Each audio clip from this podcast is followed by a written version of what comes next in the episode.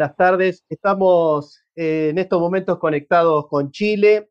Es una nota que tenía muchas ganas de hacer, pendiente, porque ya se le había propuesto a nuestro entrevistado.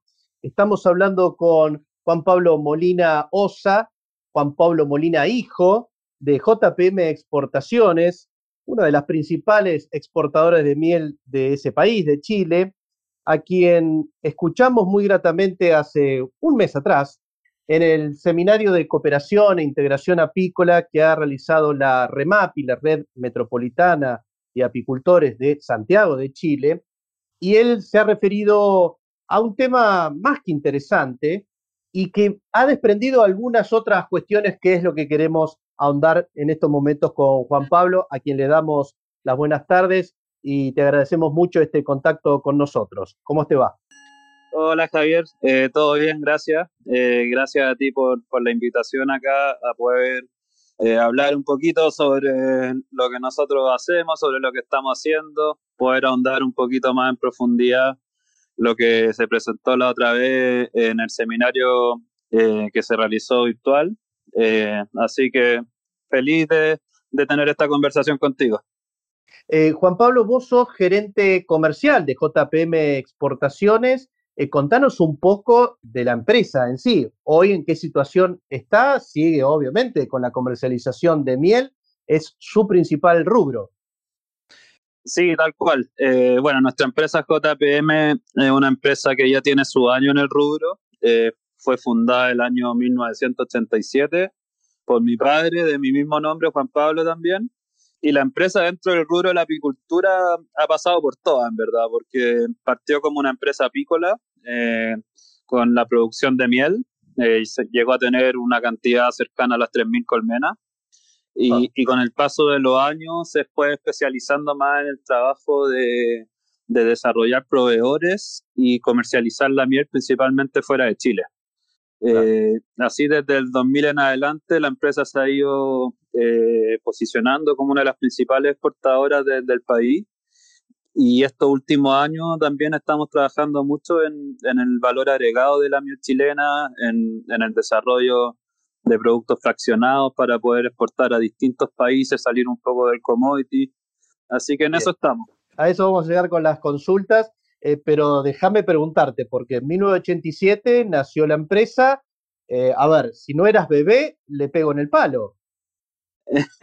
Tenía un año a lo mejor fue el motivo de que naciera la empresa. bueno, bueno. bueno pues sos muy joven, Juan Pablo, y... Lo bueno de estar en una empresa familiar es que yo la conozco desde muy chico y yo tengo recuerdos de estar ahí trabajando en la empresa desde que tengo 5 o 6 años en los cajones y después he pasado por todas, en verdad. Y ya hoy en día esa experiencia sirve para, para poder dar el paso de, de estar un poco más a cargo de la empresa y proyectarla a futuro seguro porque, a ver, yo me acuerdo allá por el 2002 o 2003 que empecé a ser más habitué de cruzarme al otro lado de la cordillera, de ir a Chile y, te recuerdo un niño, un, un, adolescente en realidad, y bueno, el crecimiento no solo que has tenido natural por el paso de los años, sino el crecimiento en cuanto a lo que significa al área comercial, en este caso que vos estás a cargo. Eh, vamos a ir apuntando a algo que vos mencionaste eh, en ese seminario y me quedó muy grabado y cuando lo volví a escuchar, y dicho sea de paso, este seminario y esta conferencia que vos diste está a libre disposición, está en nuestro Facebook, en Campo y Abejas, en los videos hay que buscar seminario de integración y cooperación apícola, ahí lo van a encontrar dentro de unas cuantas charlas está la, tuya de Juan Pablo Molina Hijos. Les digo a todos los que estén escuchando que realmente vayan a escuchar y a ver a Juan Pablo interactuando con esta interesantísima novedad que es Despierta Chile y que me imagino que va a despertar a muchos países latinoamericanos en este sentido de lo que vamos a hablar. Pero una de las cosas para mí disparadoras es que vos mencionaste que no hemos sabido diferenciar lo suficiente la calidad y propiedades de nuestras mieles. Evidentemente es, ese es el kit que los ha motivado a poder ir en búsqueda de aumentar el valor agregado. ¿Por qué has dicho esto? ¿Realmente encontraste un camino recorrido, pocos años, pero recorrido ya, donde has evidenciado que realmente lo que se estaba vendiendo desde Chile era miel sin diferenciar?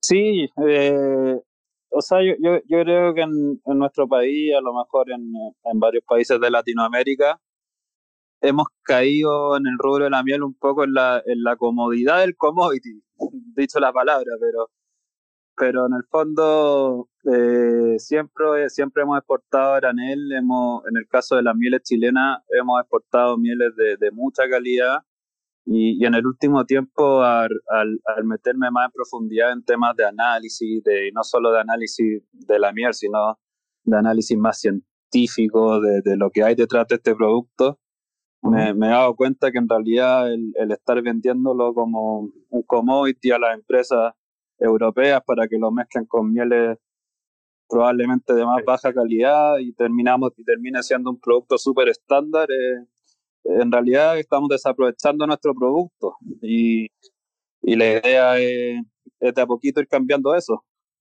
Eh, sí, y dentro de ese cambio vos nombraste esa disertación como cambiando nuestra forma de vender al mundo. Es todo una declamación eso. Explícanos un poco a lo sí. que apunta. Un poco, yo creo que completando también lo, lo que estaba hablando, yo creo que también lo que ha pasado en el mercado de la miel en los últimos años eh, nos ha hecho acelerar este proceso también. Yo no, no creo que nosotros seamos los únicos que estamos pensando en, en diferenciar nuestra miel, sino que somos muchos porque en realidad caímos en un mercado que hoy en día eh, no nos queda otra tampoco. O sea, todos sabemos cómo se comercializaba la miel en el mundo en los últimos años, la cantidad de miel adulterada que hay. Y la única forma de seguir adelante y proyectarse a futuro es, es diferenciando el, el producto y, y, para eso eh, lo que me preguntas de, de cambiando la forma de vender al mundo, en realidad es lo que hemos trabajado este último tiempo porque no es solamente dejar de poner la miel en un tambor y, y meterla en un frasco chico, sino que ah. para llegar, para llegar a meterla en un frasco chico hay un trabajo gigante detrás de, de mejora en los procesos, sobre todo en el área de calidad, en tener que certificar tu planta, tus procesos, invertir en todo eso, analizar más a profundidad el producto, eh, trabajar con proveedores que, que tengan manejo eh, orgánico, mieles que se, analicen sean totalmente limpias. Todo eso en realidad ha sido un trabajo de varios años y, hoy en día ya estamos viendo como los primeros resultados. Eh, bien, es, esos varios años me interesa mucho ir transitándolos. Me, has comentado fuera de micrófono que son cuatro o cinco años, no más de eso, pero el punto o el puntapié inicial es obviamente que a agregar valor a esa miel identificando lo que es el origen, me refiero al origen botánico fundamentalmente. Es así como nació esa relación a nivel eh, privado con universidades. En este caso, vale decir también, ahora ha salido la edición Campo y Abejas y hemos eh, transcrito una nota, un artículo que ha salido en un medio de Chile sobre la doctora Gloria Montenegro. ¿Mucho ha tenido que ver ella en todo esto, Juan Pablo? Eh, sí, eh, en realidad ella a, a, la avicultura chilena ha ayudado mucho en, en la investigación sobre nuestro producto. Eh, ella debe llevar más de 20 años investigando la, la, las propiedades de la miel, desde el origen botánico hasta entrar al lado más eh, mm. microbiológico, eh, cómo se le puede tener un valor agregado en base a sus propiedades eh, antibacterianas, antioxidantes. Y, y, en el fondo lo que nosotros teníamos que hacer un poco era amarrarnos y aprovechar ese trabajo que ha hecho eh, Gloria Montenegro con su equipo.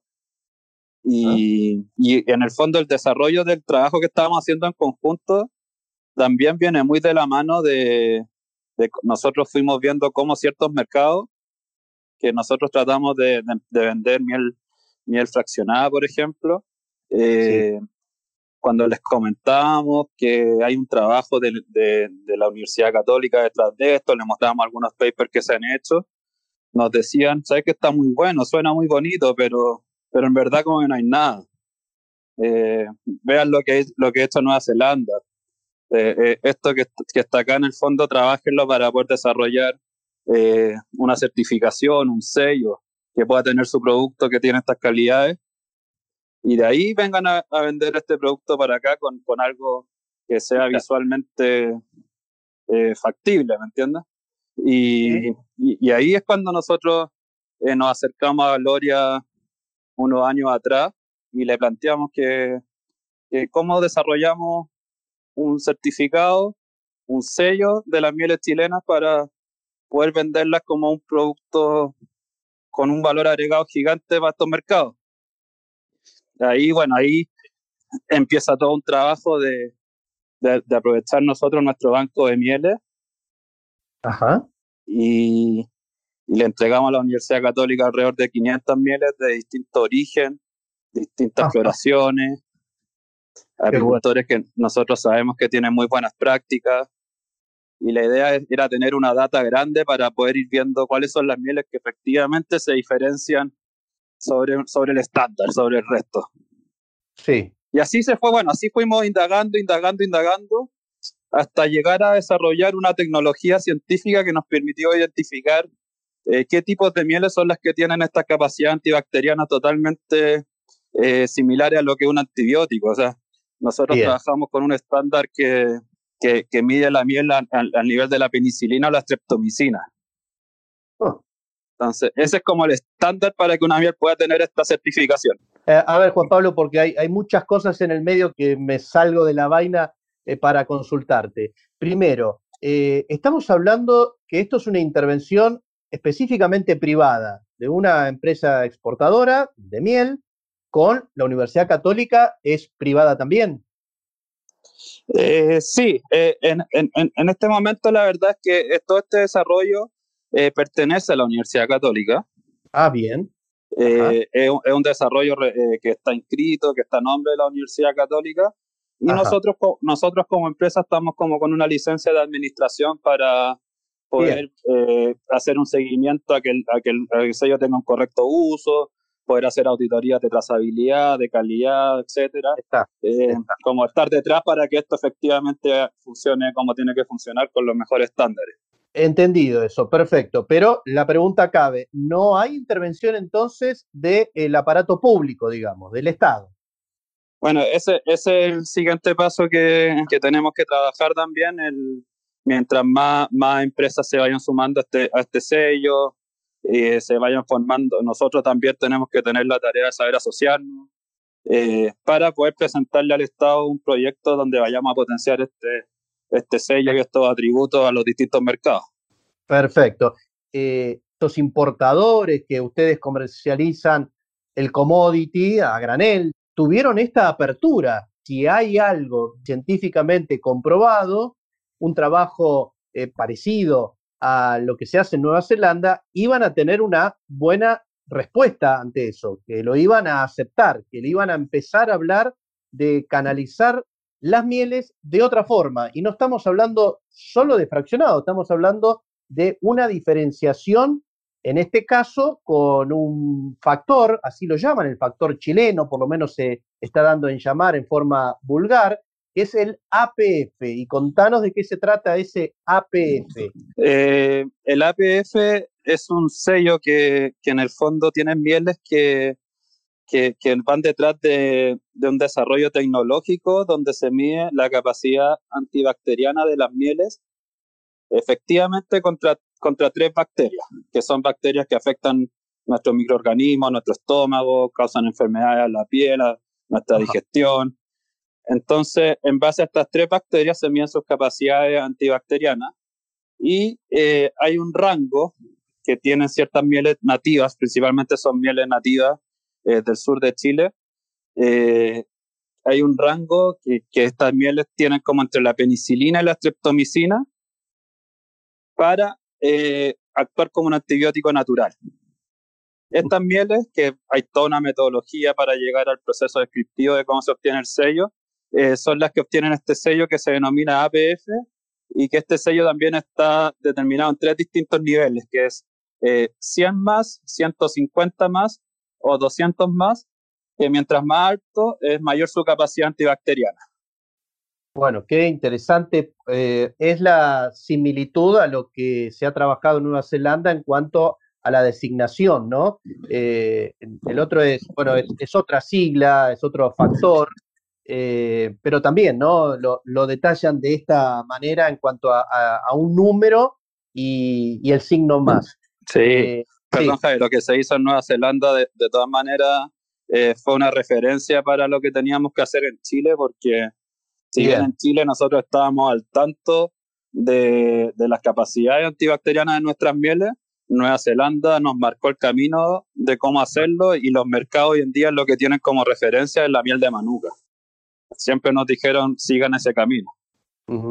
Eh, también creo que una de las palabras que vos utilizaste es que la miel tender a que sea un superalimento, ¿no? Y en estas cuestiones antibacterianas que ya han descubierto ahí en Chile y ya llevadas a un sello, ¿no? Que esto es lo importante, es decir, una, una determinación o, un, sello específicamente que indique que atrás de ese sello hay todo un respaldo eh, científico y comercial también, por supuesto, ¿no?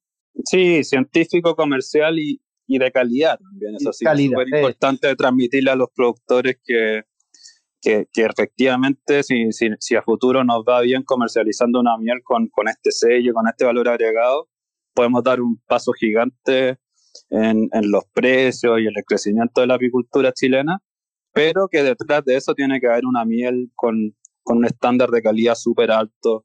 Estamos hablando que son, mieles que si se analizan eh, pesticidas, glifosato, eh, transgénicos, tienen que estar totalmente libres porque porque en verdad en, mercado, en los mercados más exigentes es lo que se requiere. O sea, estamos vendiendo un superalimento, no, no puede venir con presencia de pesticidas.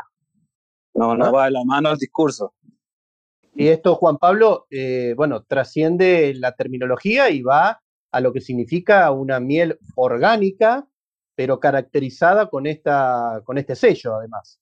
Sí, sí, yo creo que el estándar tiene que ser una miel orgánica que esté caracterizada con este sello diferenciador eh, que habla de sus propiedades funcionales. Bien. Eh, le estamos hablando a los productores apícolas, eh, son los que van a estar escuchándote, Juan Pablo, y mm, me voy un poquito al inicio de toda esta conversación porque no estamos hablando que están produciéndose otro tipo de mieles, son las mismas mieles de los productores que ustedes lo tienen en una base de datos, digamos, y que lo pusieron a, referencia científica y que esas mismas mieles le han dado todas estas características. ¿Cómo o cuál es la estrategia a trabajar con los apicultores para obtener este tipo de mieles? Sí, yo creo que hoy en día, eh, si bien tenemos cierta estadística eh, de los análisis que hemos hecho de las mieles, el tiempo nos va a ir entregando más estadísticas y nos va a ir permitiendo hacer algo más estratégico de cómo poder obtener esta miel con el mejor factor posible, por ejemplo. Pero hoy en día sí nosotros tenemos identificado ciertas zonas y, ciertas, y ciertos orígenes botánicos eh, que, entregan, que entregan estas mieles con, con, con este factor diferenciador. Eh, es importante que es como un, es una mezcla entre la floración y también el lugar. Eh, el entorno botánico es súper importante para que una miel se pueda diferenciar antibacterialmente. Me imagino, Juan Pablo, que estamos hablando una de esas especies que es el ulmo, ¿no? Claro, el ulmo. El, ulmo es, una especie que da muy buenos resultados. Eh, otras, otras mieles del sur, como la tiaca, el tineo, también dan muy buenos resultados. Cuando estas mieles interactúan en conjunto, eh, son mieles que, están, que comparten más o menos su entorno eh, estamos hablando de mieles que tienen una capacidad antibacteriana muy alta. Y también otras mieles de la zona más central de Chile, eh, como el quillay, eh, ah. la miel de peumo, el corontillo. Y ahí estamos encontrando las mieles que, que puedan tener estos atributos. En, eso estamos trabajando para, para poder entregarle más información al apicultor y, y que ellos puedan producir más de este tipo de miel. Eso se trata. Está, y el apicultor tendrá que entrar en un sistema de producción especial, eh, en una relación estratégica con ustedes? ¿Cómo es ese mecanismo para, digo, para saber, cualquier productor eh, independiente puede sumarse a esta, a esta política, a este sistema de producir con estas características? Sí, sí, el, el, sello está, está, abierto para que se puedan sumar distintos actores a su uso. Eh, de hecho, no, es lo que nosotros queremos, que ojalá lo potenciemos entre varios. Eh, aquí nosotros principalmente lo, lo, que tenemos que cuidar es, la imagen del sello, eh, no tener problemas con el producto. Entonces, para eso lo que, lo se, realiza es una auditoría anual donde se, eh, se ven los registros, los controles, se analiza la misma miel que cumpla los estándares. Pero la, la idea es que, es que se vayan sumando más actores, ya, ya se han sumado algunos, eh, entonces, mientras más seamos, más fácil va a ser dar a conocer este sello al mundo. Bien, y volvemos a decir que esto es muy nuevito, ¿no? Sí, esto, esto está recién en pañales. esto, eh, este sello recién la, la, universidad lo terminó de, de registrar en la, como en marzo, por ahí, y justo empezó la pandemia, entonces también ha sido difícil eh, que, se haga todo lo que se hacen en el año 1, por ejemplo. Pero pese a ser nuevito, eh, la, la, primera impresión que, que ha causado afuera ha sido súper buena. Entonces, estamos como súper optimistas de, de, cómo se va a ir desarrollando el próximo año, por ejemplo. Bien. Vos desde el principio hablabas que eh, JPM Exportaciones tiene una inclinación natural a, a, comercializar con Europa, ¿no? Pero producto de esta situación de y, del fraccionamiento que ustedes han encarado también, hubo una novedad muy reciente de exportación con este tipo de mieles a China. ¿Es así? Sí, sí, así, así fue. Justamente el mercado chino fue, fue, fue como una de nuestras inspiraciones también para, para el desarrollo de, de toda esta línea, eh, porque ahí pudimos ver cómo la miel de Nueva Zelanda es un boom increíble. Y y el crecimiento de consumo de esta miel todos los años no para. Y, entonces, en realidad, fueron los. Nosotros llevamos como 3, 4 años como país negociando eh, la apertura sanitaria para China y siempre eh, desde allá nos dijeron váyanse por este lado si es que tienen una miel así. Y, y justo se dio en el lanzamiento de esta línea con la apertura del, del mercado chino para Chile. Eh, se habilitó en, enero de este año, en diciembre del año pasado, y inmediatamente generó interés y a los cuatro meses ya estábamos mandando la primera exportación chilena a China y con este sello diferenciador, así que fue una súper buena noticia como para todos en general. Qué bien, y la marca se llama Terra Andes, eh, eh, se ha exportado por primera vez entonces a China con estas características, ¿no? Con este sello de, de calidad o esta certificación que es el, el, sello APF, ¿no? Como me había olvidado cómo se llamaba el de Nueva Zelanda, pero es UMF, el de Nueva Zelanda. En este caso estamos hablando de APF, que quiere decir Active Patagonia Factor. Active Patagonia Factor, claro, como quiere decir mieles activas de la Patagonia. Eh, así que eh, también hemos, hemos podido exportar esta, esta línea eh, en poco tiempo a Estados Unidos, a los ah. Emiratos Árabes, así que eh, en general eh, ha generado interés porque cuando nosotros mostramos a los clientes toda la evidencia científica que hay detrás de este trabajo, que son más de 10 años de desarrollo en verdad de parte de la universidad, eh, la credibilidad es, es, demasiado rápida, está, está, a la vista. Entonces, eh, como decía antes, yo creo que es una excelente oportunidad para para aprovechar ese trabajo y, poder darle un valor agregado que, que, permita darle un salto a la apicultura chilena. Me imagino que sí, eh, y no solo lo estamos pensando, por lo menos yo lo estoy pensando de la apicultura chilena, aquí en Argentina se han diferenciado muchos tipos de mieles, no estoy tan al tanto de esta, eh, este análisis ya mucho más profundo de lo que significa estas capacidades antibacterianas, ¿no? E inmunológicas también, porque por ese lado está viniendo también la cuestión, producto también de la pandemia, eh, para el beneficio de la salud, ¿no? Porque en definitiva estamos hablando de productos, superalimentos, como lo llamaste, beneficiosos para la salud, ¿no? Y demostrados científicamente.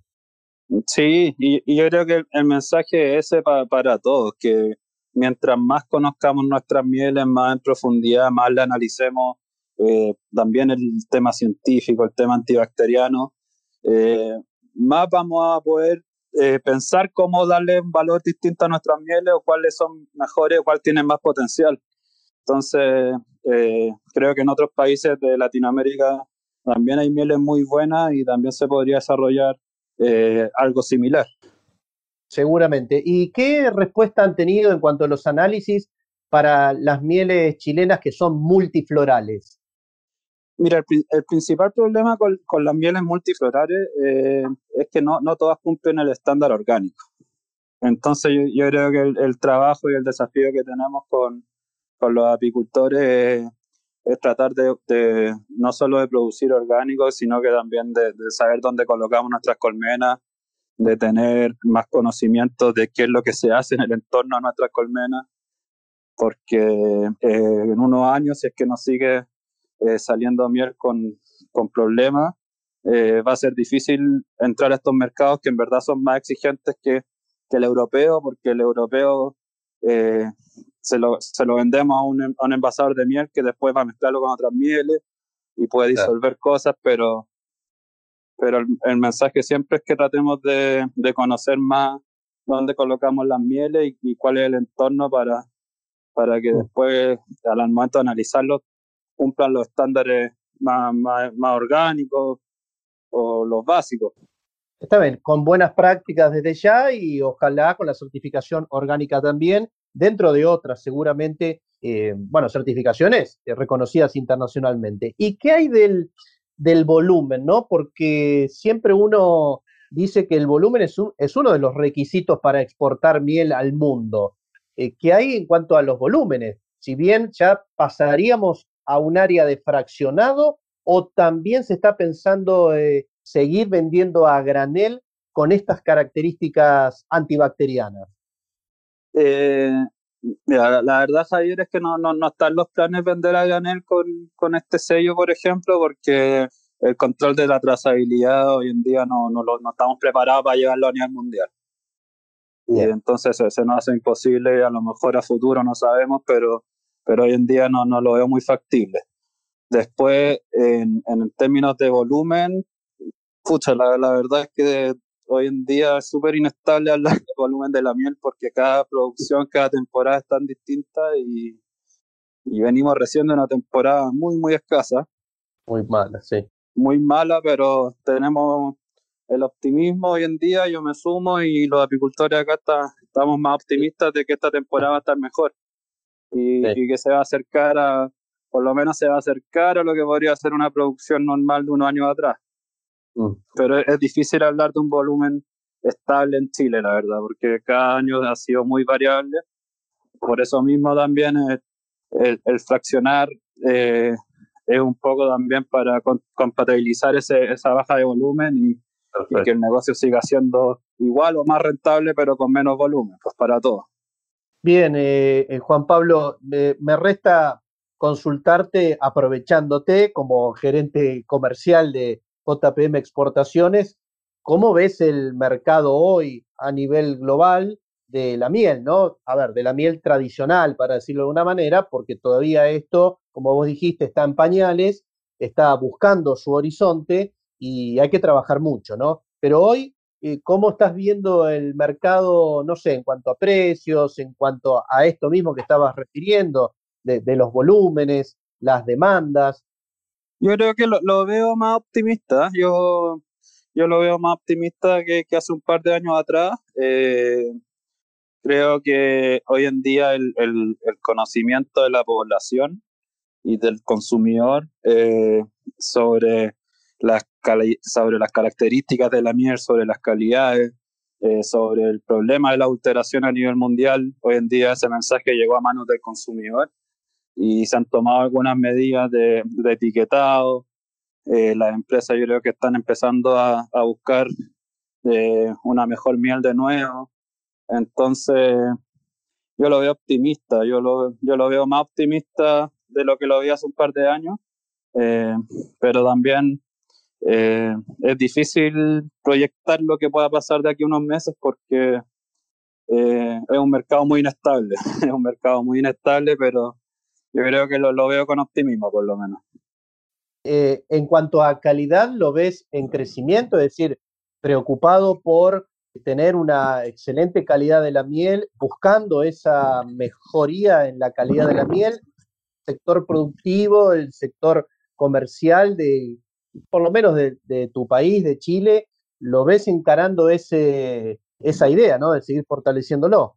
Sí, yo, yo, yo creo que eh, los comercializadores chilenos cuando sabemos que tenemos un producto de calidad, tenemos la opción de, de poder venderlo a un precio un poquito mejor afuera de, lo que se paga por las mieles de, de, otros países, de otros mercados, porque la miel chilena es, bastante apetecida en Europa. Eh, esta temporada seguramente si hubiera habido más miel, se hubiera vendido toda la miel igual porque eh, la producción fue muy escasa y había más demanda y eso va a hacer que el próximo año también eh, la gente afuera quiera asegurar la miel chilena y ojalá, ojalá como esto que estoy hablando se pueda ver reflejado también una mejora en el precio y, y que siga en alza. Yo creo que en los últimos dos años por lo menos el, precio de la miel ha venido un poquito en alza y ojalá este año siga esa tendencia y un poquito más marcada. Esperemos que así sea. Hay una tendencia desde ya. Toda esta lucha contra la adulteración, evidentemente, está dando sus resultados, sus buenos resultados. Eh, la, afección de, la pandemia, digamos, al sector apícola, si bien lo pudo haber afectado en, cuanto a la producción, en cuanto a la, movilidad de los productores, no es tanto el caso de Chile, aquí en Argentina se está dando eso ahora, ¿no? En el inicio de la, de la nueva temporada, con la imposibilidad de hacer transhumancias por las distintas cuarentenas, etcétera. Pero me quedo con esta esta relación y este desafío, en definitiva, que vos lo mencionaste también eh, en, tu charla, en esa disertación a que hicimos referencia, y habías mencionado que el precio de, que tiene hoy el commodity miel chilena no representaba para nada lo que hay dentro del tambor, ¿no? Eh, de ahí en más se abre todo un abanico de posibilidades con esta nueva metodología o sistema no solo de producción, sino de, reitero, de calidad, de análisis, de certificación, todo un proceso. Mm, sí. Y también, también es, lo que tú mencionas de la pandemia, eh, por lo menos acá en Chile, yo me imagino que en Argentina igual y en varios países, eh, ha aumentado mucho el consumo interno. Sí, claro. Y, y eso yo creo que es una muy buena noticia. Eh, es una muy buena noticia para todos los productores, saber que también pueden comercializar una parte de su miel a buen precio en el mercado interno y que siga creciendo el consumo interno en cada país, vamos a salir todos súper beneficiados. Así que desde todas estas cosas negativas que nos ha dejado la pandemia, yo creo que en el rubro de la miel sí nos ha dejado algunas cosas eh, positivas que, que ojalá sigan hacia futuro. Esperemos que así sea, Juan Pablo. Un gusto de volver a charlar contigo. Eh, seguramente vamos a mantener algunas otras charlas por delante. Eh, vamos a estar atentos al crecimiento y al desarrollo de este nuevo sistema, de estos nuevos análisis, de este sello APF, Active Patagonia Factor, así lo dieron en llamar. Y bueno, obviamente que todos los apicultores chilenos que estén escuchando van a tener que comunicarse con ustedes para ver en profundidad de qué se trata esto y cómo pueden intervenir, ya que es un proceso, como vos mencionaste, abierto, con ciertas exigencias, por supuesto, pero abierto como para empezar a trabajarlo con la mayor cantidad de productores chilenos de miel, lo cual eh, felicitamos no solo a JPM Exportaciones, a los productores que han intervenido en esto y por supuesto a la pata científica en nombre de la doctora Gloria Montenegro, ¿no? Muchas gracias Juan Pablo, un gusto de volver a charlar contigo. No, gracias a ti, Javier, un gusto y bueno, espero estar en contacto luego ahí para ir contándole noticias de por acá que tengamos. Así que muchas gracias, Javier, y que les vaya muy bien. Gracias igualmente, abrazo. Chao, chao.